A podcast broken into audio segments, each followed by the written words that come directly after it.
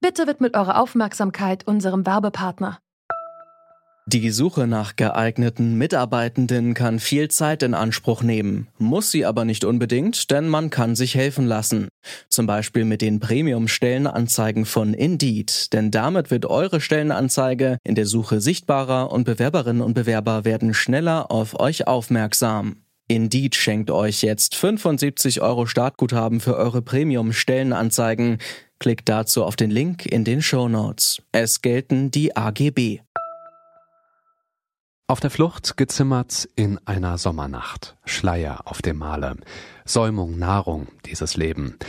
Die Stille der Bettler umfängt mich in einer schmausenden Welt. Der junge Vogel ist ein Geschoss, vom Sturmwild getragen, im Leben betrogen. Mit diesen romantischen Zeilen beginnt das Gedicht Sonnenblicke auf der Flucht. Das ist sogar im renommierten Jahresband der Brentano Gesellschaft veröffentlicht worden.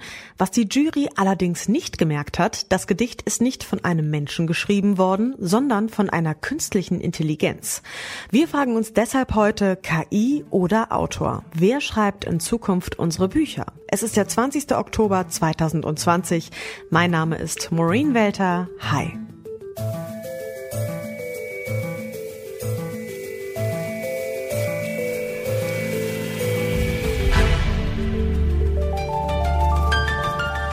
Zurück zum Thema.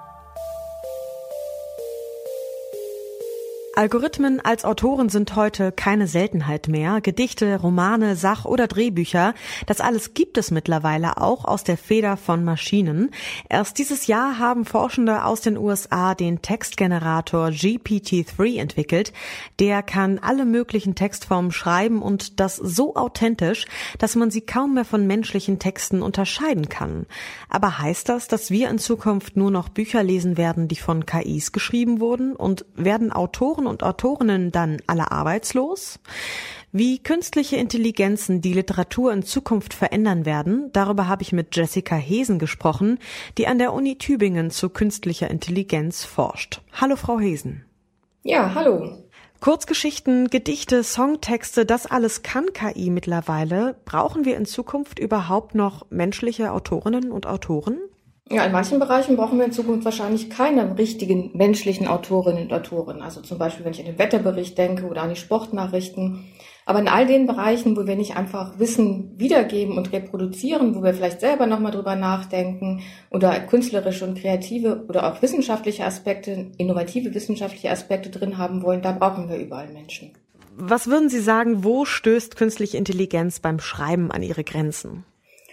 Mm, künstliche Intelligenz stößt da an ihre Grenzen, wo sie nicht auf das zurückgreifen kann, was es schon gegeben hat. Weil bei künstlicher Intelligenz, auch wenn es sich so gut anhört mit der Intelligenz, handelt es sich ja eigentlich nur um Mustererkennung.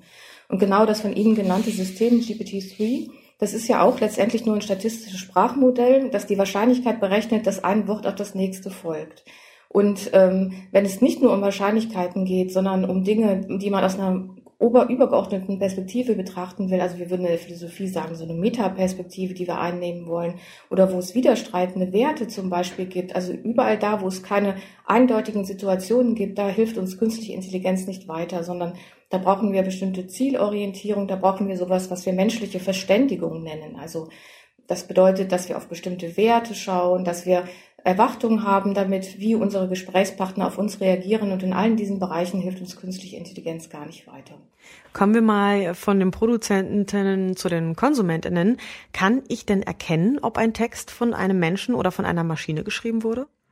Ja, bei diesen einfachen Texten können Sie es eigentlich nicht erkennen. Also bei GPT-3 können Sie das bei vielen ähm, Beispielen schon auch erkennen, weil es kommt doch relativ häufig zu Wortwiederholungen oder es kommt ähm, zu Dingen, die für unser Verständnis nicht richtig logisch sind. Also wir denken, wie kann das denn jetzt sein? Also das ist ja Quatsch, was da jetzt erzählt wird. Da, da merken wir das schon. Aber tatsächlich, wenn es, wenn Sie jetzt in irgendeiner Hotline sind äh, und Sie bekommen oder per E-Mail irgendwelche Fragen an den Service stellen, dann haben Sie Schwierigkeiten, das zu erkennen, ob das eine Antwort ist, die durch künstliche Intelligenz generiert wurde oder durch einen Menschen. genauso eben auch bei diesen einfachen Texten. Aber andererseits, diese Systeme werden besser und es wird in Zukunft auch immer schwieriger sein, dann zu einer Unterscheidung zu kommen.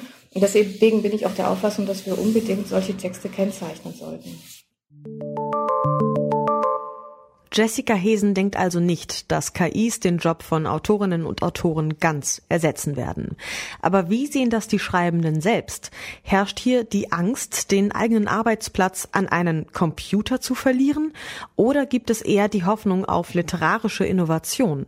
Darüber habe ich mit dem Autor und Poetry Slammer Fabian Navarro gesprochen. Er hat vor kurzem den Gedichtband Poesie Exe herausgegeben, der sowohl Texte von Menschen als auch von Maschinen Maschinen enthält. Guten Tag, Herr Navarro. Guten Tag, hallo. Schreiben Maschinen die schöneren Gedichte als Sie selbst? Mm, das kommt auf die, je nachdem, wen man mit was vergleicht, an. Ich würde sagen, ähm, wenn man ähm, okaye Gedichte von Menschen vergleicht mit ähm, KIs, die ja sehr auf große Literatur trainiert wurden, dann kann das hin und wieder schon vorkommen, dass mir die Gedichte von der KI besser gefallen. Aber ebenso kann es natürlich, und das ist häufiger der Fall, vorkommen, dass bei der KI sehr viel Unsinn rauskommt. Was würden Sie denn sagen, was kann KI, was menschliche AutorInnen jetzt nicht könnten?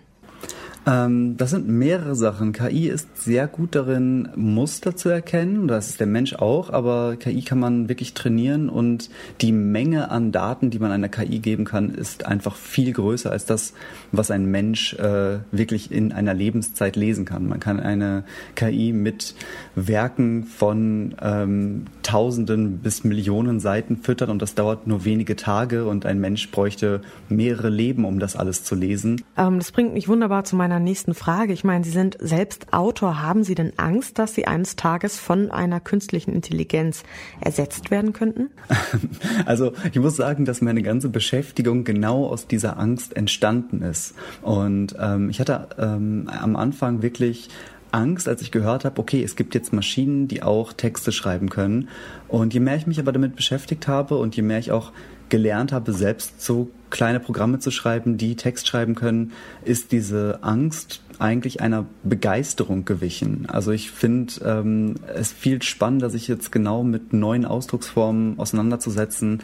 Und ich finde das auch eine natürliche Entwicklung. Ich meine, in der Musik haben wir bereits ganz viel digitales Sampling und auch es gibt digitale Fotografie, wo die Kamera schon eine ganze Menge ähm, uns an Arbeit wegnimmt. Wir müssen jetzt nicht mehr im Entwicklungsstudio die ganze Zeit sitzen und ähm, maschinelles, maschinelle Unterstützung gibt es in verschiedensten Bereichen der Kunst, aber irgendwie im Schreiben tut man sich bei neuen Technologien immer so ein bisschen schwer, habe ich das Gefühl. Aber es liegt doch daran, dass Sprache natürlich etwas ähm, schwieriger zu bändigen ist, vielleicht möchte ich sagen. Und ähm, ich finde das eher ähm, ein schönes, willkommenes Werkzeug, um damit herumzuspielen.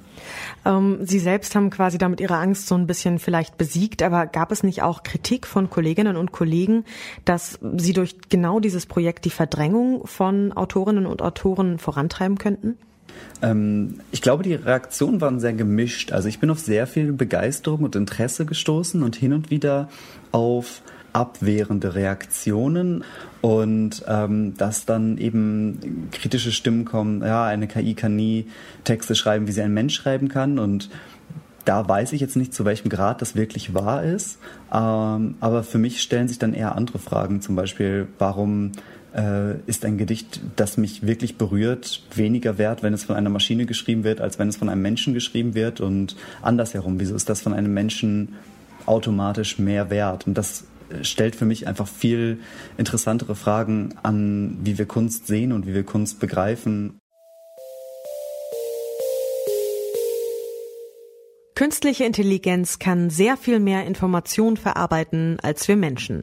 In Bereichen, in denen das wichtig ist, könnten KIs menschliche Autoren und Autorinnen also tatsächlich verdrängen. Allerdings sind die Fähigkeiten von Textgeneratoren noch begrenzt. Sie können nur auf bereits vorhandenen Texten aufbauen und daher nichts wirklich Neues schaffen. Außerdem können sie das, was sie selbst produziert haben, weder verstehen noch einordnen und auch keine menschlichen Werte vertreten. Auch Fabian Navarro hat deshalb deshalb keine Angst, durch eine KI ersetzt zu werden. Er sieht die Technik eher als Werkzeug für das eigene kreative Schaffen. Sehr wahrscheinlich werden wir in Zukunft immer mehr Texte lesen, die von künstlichen Intelligenzen geschrieben wurden. Das muss aber nicht schlimm sein. Es könnte Autorinnen und Autoren auch dazu animieren, sich auf das zu konzentrieren, was KIs nicht leisten können. Neues schaffen und die Grenzen und Konventionen der aktuellen Literatur überschreiten. Das war's von uns für heute. An dieser Folge mitgearbeitet haben Alia Rentmeister, Stefan Ziegert und Andreas Popella. Chef vom Dienst war Yannick Köhler. Ich bin Maureen Welter. Danke fürs Zuhören. Tschüss und bis zum nächsten Mal. Zurück zum Thema vom Podcast Radio Detektor FM.